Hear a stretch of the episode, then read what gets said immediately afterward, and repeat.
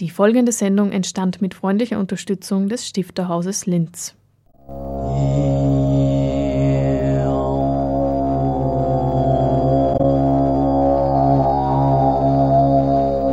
Literatur im Radio.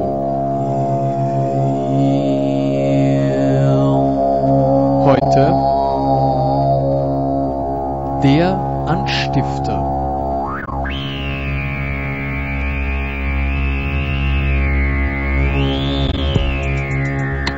Liebe Hörerinnen und Hörer, ich begrüße Sie ganz herzlich zum Anstifter, dem auditiven Literaturmagazin des Stifterhauses. Der Anstifter ist eine Sendung des Kultur- und Bildungskanals von Radio Froh.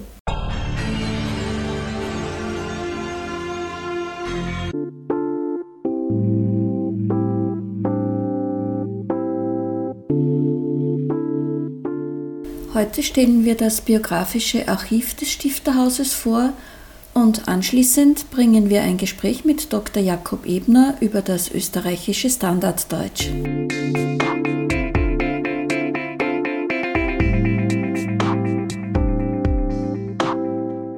Durch die Sendung führt Hannelore Leindecker.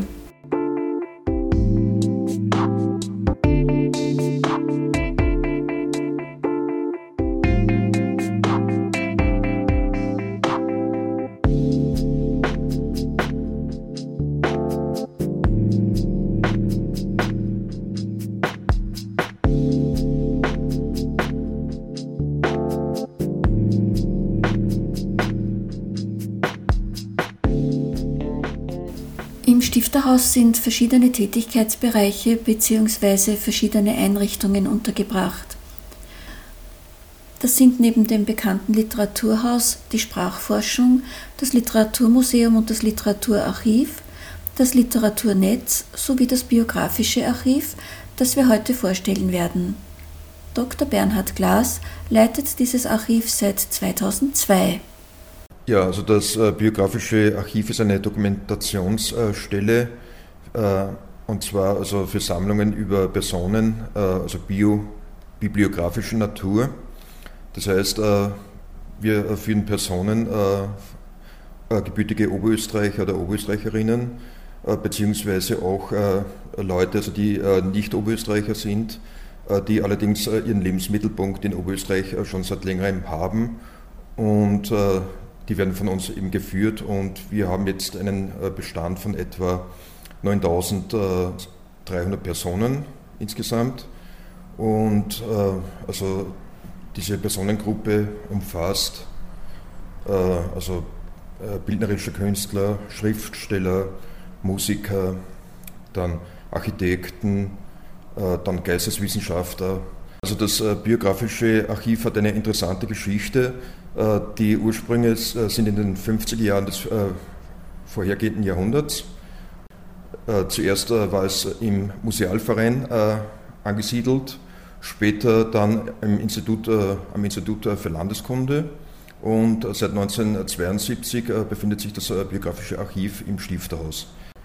Das Problem des biografischen Archivs besteht eigentlich darin, dass wir keine lückenlose Sammlung haben über diese Jahrzehnte, mittlerweile viele Jahrzehnte schon.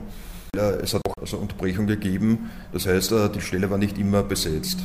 Und ich habe dies, diese Position 2002 übernommen und habe natürlich auch eine gewisse Zeit gebraucht, bis ich mich hier eingefunden habe, also mit der Arbeit so richtig vertraut gemacht habe und natürlich auch also dieses Wissen mir angeeignet habe. Äh, muss man sich das so vorstellen, dass Sie jeden Tag bestimmte Zeitungen und Zeitschriften durchschauen auf Berichte über diese Persönlichkeiten? Ja, genau. Also ich äh, habe äh, also insgesamt äh, sieben österreichische Tageszeitungen durchzusehen, dann äh, internationale Zeitungen wie die Süddeutsche, äh, dann die Frankfurter Allgemeine Zeitung oder auch die Neue Zürcher Zeitung, dann Wochenzeitschriften wie die Zeit zum Beispiel oder, oder im Profil, äh, Wochenzeitungen, etwa die Furche. Und also das wird dann alles von mir erfasst, alles Relevante und das wird dann ausgearbeitet und in den Mappen abgelegt. Und zudem äh, mache ich dann äh, oft noch Kopien also von Fachzeitschriften über die betreffende Person. Also wir haben da sehr gute und sehr viele Fachzeitschriften und es ist relativ viel an Arbeit, das alles aufzuarbeiten, aber es ist eigentlich eine interessante und eine ja, eine unermessliche, vielfach Fundquelle, also eine, eine, eine Quelle, über die eigentlich nur wir, wir verfügen, also in, in diesem Umfang, wo man sagt, es, äh, das ist eigentlich auch ein, ein großer Vorteil äh, unseres biografischen Archivs, dass wir eben äh, umfassende Informationen bieten können, das alles äh, sehr schön geordnet, also zeitlich äh, geordnet und äh, die vielfältigsten Publikationen zur Verfügung haben. Ja?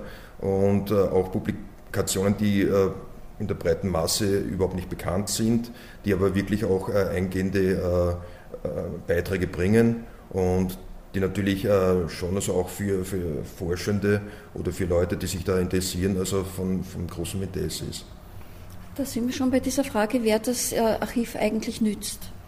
Ja, also ich muss sagen, es ist eigentlich sehr unterschiedlich. Also wir haben doch relativ viele Studenten im Haus, also die gelegentlich äh, nachfragen oder es äh, sind auch Anfragen also von Instituten äh, oder Autoren, also die sich auch interessieren, was über sie erscheint äh, zum Beispiel, äh, was da gesammelt ist, also die äh, sehr wohl auch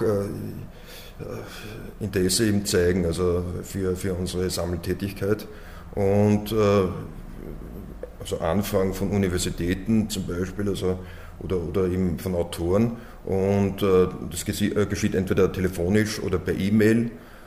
Und äh, soweit ich äh, das irgendwie dann äh, eben beantworten kann, also äh, das hängt natürlich vom Umfang ab, also mache ich das natürlich ansonsten, wenn, wenn das vom Umfang her zu viel wird, vereinbare ich einen Termin mit der betreffenden Person und oder ich schicke Scans, also per E-Mail, also an die, an die betreffende Person und ja, und wir machen das äh, bisher kostenlos oder wenn wir Kopien anfertigen, dann äh, zu einem sehr günstigen Preis. Und es werden aber nur Printmedien erfasst. Also wie ist es mit Audio- oder Videomedien? Ja, also das ist eigentlich äh, aufgrund der personellen Kapazität äh, derzeit nicht möglich. Also es äh, wird zwar äh, also über Berichte über das Stifterhaus, also, also die werden schon gesammelt von uns und natürlich archiviert aber das ist eigentlich nur für den hausinternen Betrieb. Und ansonsten also wäre das, das Ganze eigentlich unüberschaubar. Also man müsste sich da ständig also mit, mit den Fernsehprogrammen beschäftigen oder auch mit den Radioprogrammen und das, das würde dann einfach zu weit führen. Und wie sehen Sie Ihre Arbeit bzw. das biografische Archiv in der weiteren Zukunft, wenn ich jetzt an das Internet denke, das ja sehr viele Informationen liefert? Genau, also das ist natürlich eine sehr wesentliche Frage. Also Google ist sicher auch für uns eine große Konkurrenz, ganz klar. Und ich muss sagen, also seit Google sich äh, äh, institutionalisiert hat, äh, sind die Anfragen auch weniger geworden. Also das muss ich offen zugestehen. Andererseits, wie gesagt, das Problem ist, dass wir auch vielleicht doch etwas zu wenig bekannt sind, also was wir anbieten, weil ich selber auch oft also im Internet recherchiere wenn ich da Zusatzinformationen äh, brauche und so weiter, schaue ich natürlich auch äh, im, im, Internet nach. Aber ich habe die Erfahrung gemacht, dass ich da oft äh, auf, auf, große Probleme stoße, also wirklich die richtige Information zu finden. Und Google ist auch nicht die Lösung schlechthin. Äh, insbesondere eben auch, also wenn Personen gesucht sind äh, von, von früheren Jahrzehnten, also wo Google eben noch nicht präsent war und dass da eigentlich vieles gar nicht im Netz vorhanden ist. Also was wir anbieten, zum Beispiel, wir, wir haben auch wirklich oft ganz interessante Quellen, also die, die sonst eigentlich nirgends mehr oder kaum mehr wo, vorhanden sind. Äh, oder von dem man nicht weiß, also wo sie zu finden wären. Also die sind auch bei uns teilweise noch äh, vorhanden und insbesondere immer über, über Oberösterreich, also eigentlich fast ausschließlich über Oberösterreicher, allerdings also oder Personen mit Oberösterreich-Bezug, wie ich schon äh, eingangs erwähnte. Und also das ist eigentlich schon ein, ein, ein großer Vorteil und ich muss ehrlich sagen, also das Internet bietet äh, wahnsinnig viele Vorteile, aber gerade äh, also wenn das äh, Personen sind, also die, die schon äh, verstorben sind oder, oder wo deren, deren Tätigkeit äh, schon länger zurückliegt, äh, wird das Internet wirklich äh, oft ist das Internet oft überfordert, also bietet äh, keine Informationen oder keine adäquaten Informationen. Und das äh, nächste Problem bei, im, beim Internet ist, diese äh, Quelle zu finden, ist oft äh, ein, ein, sehr mühsamer Weg. Und man hat nicht die Garantie, dass man äh, auch wirklich vorstößt. Also, und wirklich die relevante Information bekommt, die man brauchen würde. Und bei uns äh, kann man da jederzeit Einschau nehmen, also in den Mappen und äh, da sieht man äh, oft, also, ob da Information vorhanden ist oder nicht. Und das hat man eigentlich schnell festgestellt.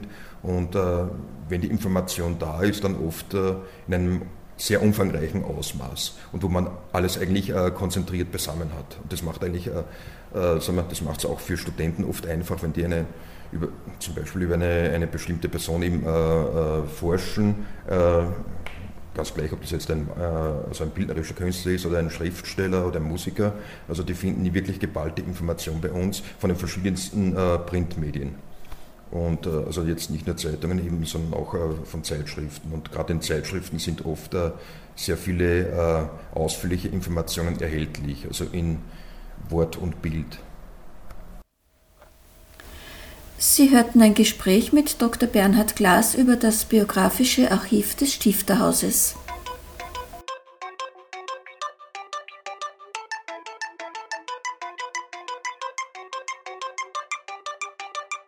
Im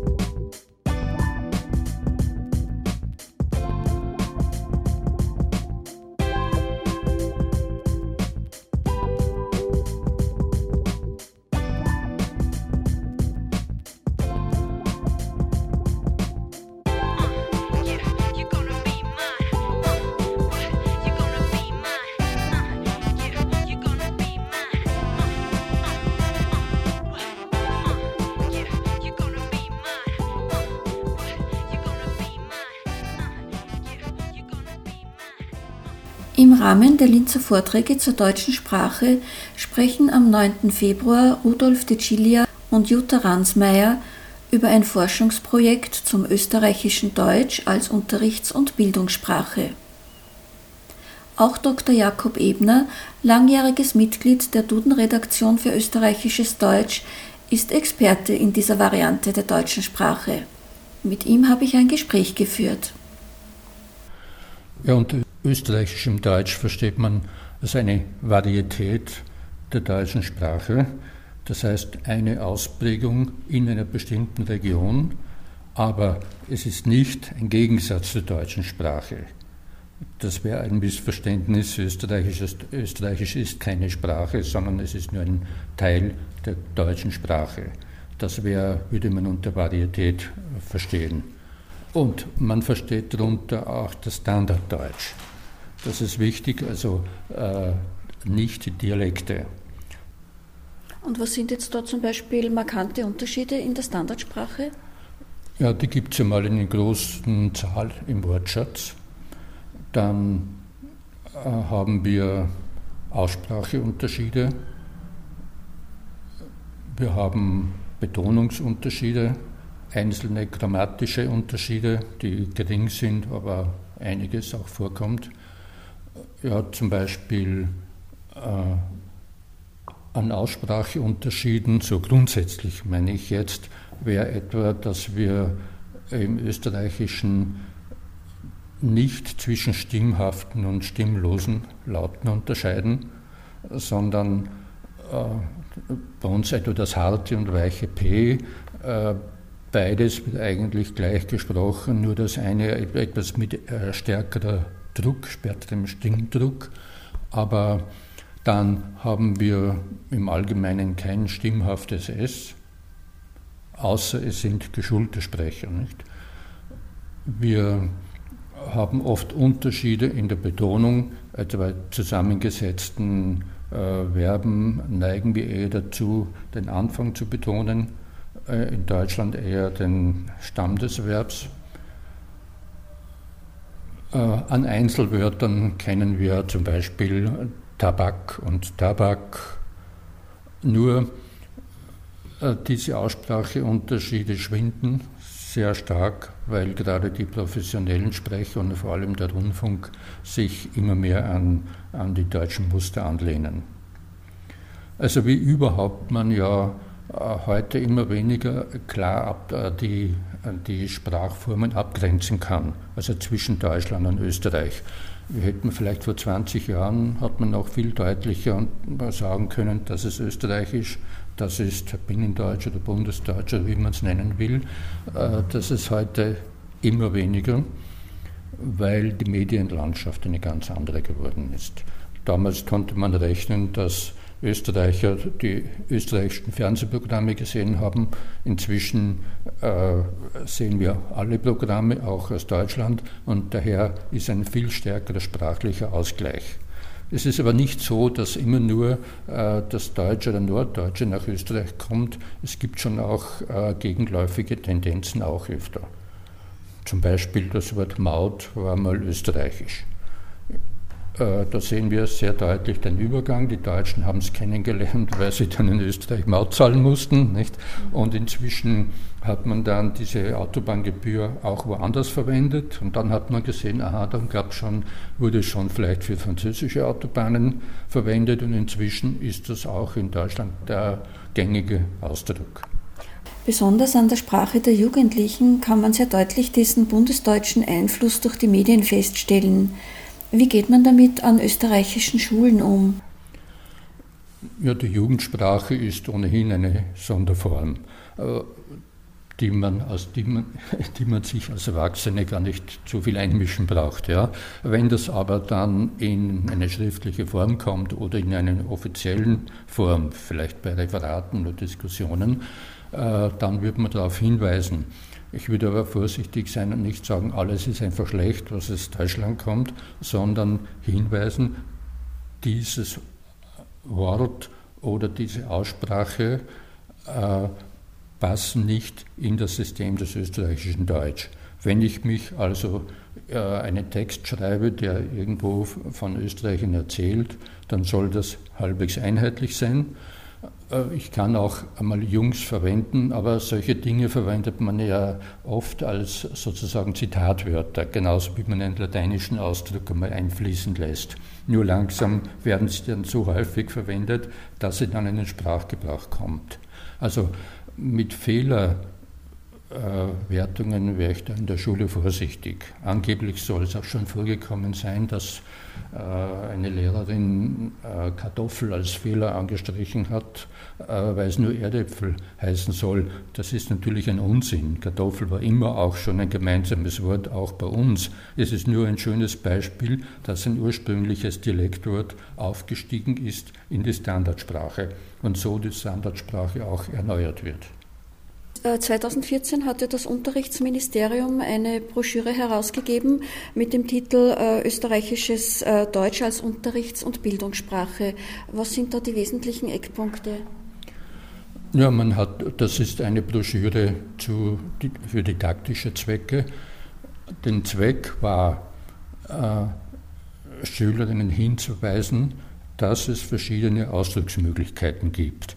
Das ist dann in der Öffentlichkeit oder Presse leider jetzt falsch aufgefasst worden als, als Kampf für das Österreichische und Abwehr gegen das Deutsche. Das war eigentlich nicht so gemeint, sondern eher im Sinn der modernen äh, pädagogischen Ausrichtung auf Sprachaufmerksamkeit. Das heißt, man soll ein Gefühl bekommen oder ein Bewusstsein, dass es verschiedene Möglichkeiten gibt. Und äh, darauf zielte die Broschüre hin und auch die Einleitungstexte waren in diese Richtung. Aber das Problem ist nämlich bei uns, dass wir auch äh, sehr wenig wissen über das eigene Deutsch. Ist auch klar, so wie man selber spricht, das nimmt man als normal und ist sich aber nicht bewusst, dass es vielleicht nur begrenzt auf Österreichisch ist. Und darum, man kann auch das Österreichische nicht so pflegen, wenn man nicht weiß, dass es das Österreichisch ist. Wesentlich wäre ja äh, nicht so sehr bei uns, wie es immer ist, die Abwehr gegen das Deutsche, sondern ein kritisches Sicht unserer eigenen Sprache und eine, eine Sprachpflege für unser Deutsch. Denn nicht alles Schlechte, das in Österreich gesprochen oder geschrieben wird, ist typisch österreichisch, sondern auch hier müsste äh, Sprachpflege betrieben werden und das ist leider zu wenig, weil wir immer fixiert sind darauf, dass ja keine deutschen Ausdrücke zu uns kommen, die aber sowieso kommen, weil das einfach Sprachentwicklung ist.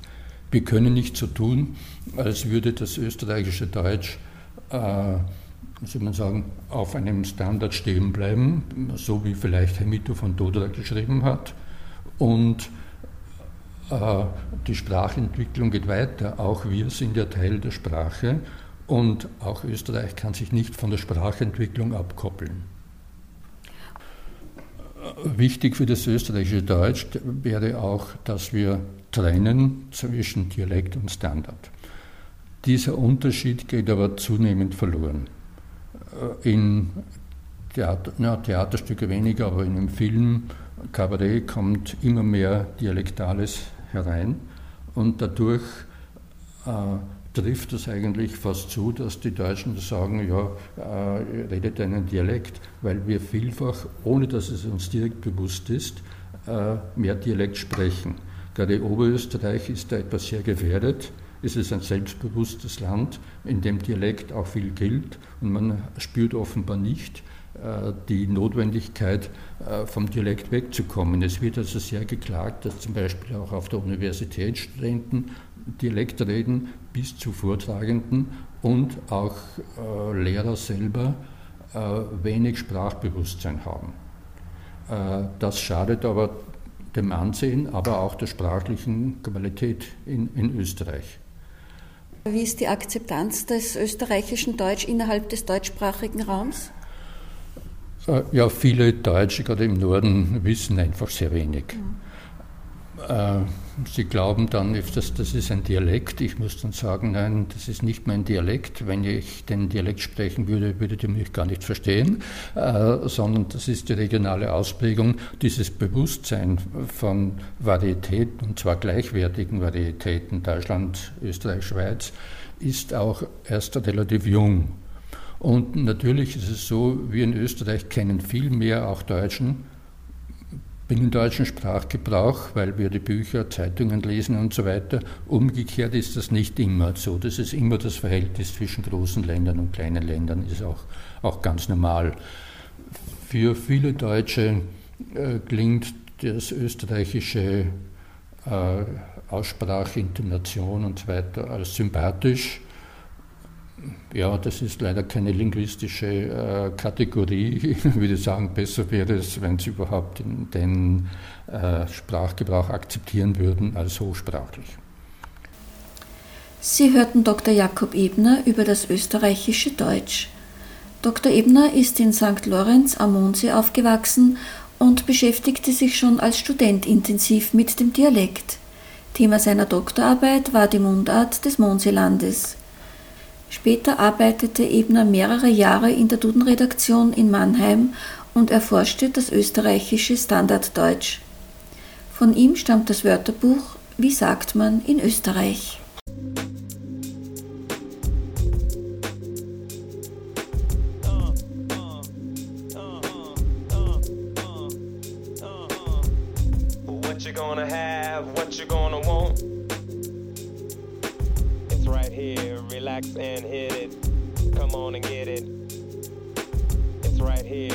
Relax and hit it. Come on and get it. It's right here, relax and hit it. Come on and get it. It's right here, relax and hit it. Come on and get it. You make me feel so real. you know the deal. I know you won't miss another night like this.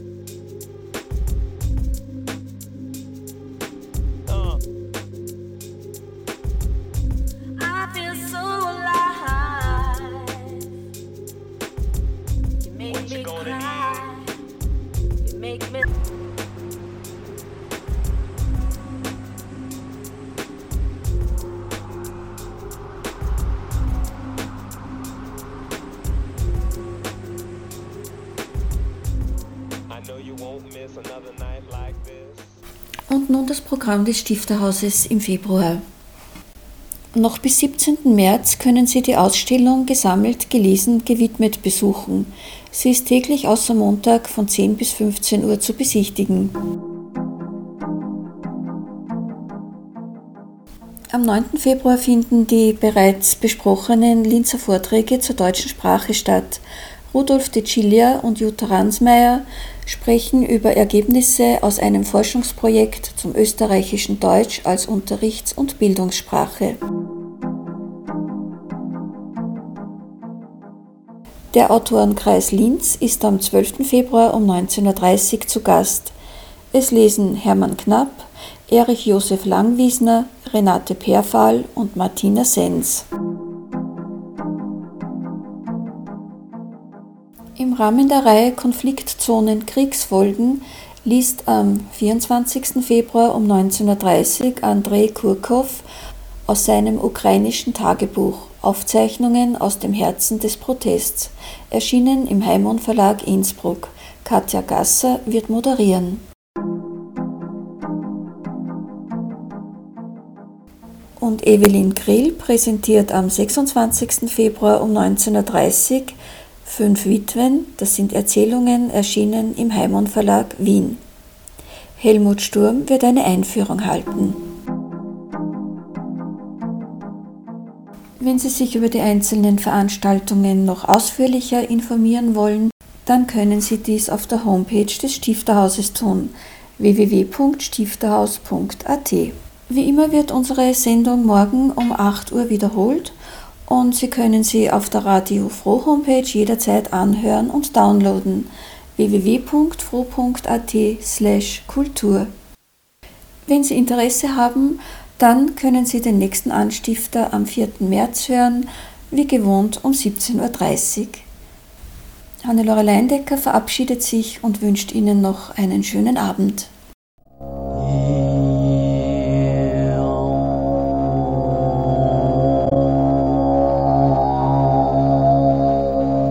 Literatur im Radio.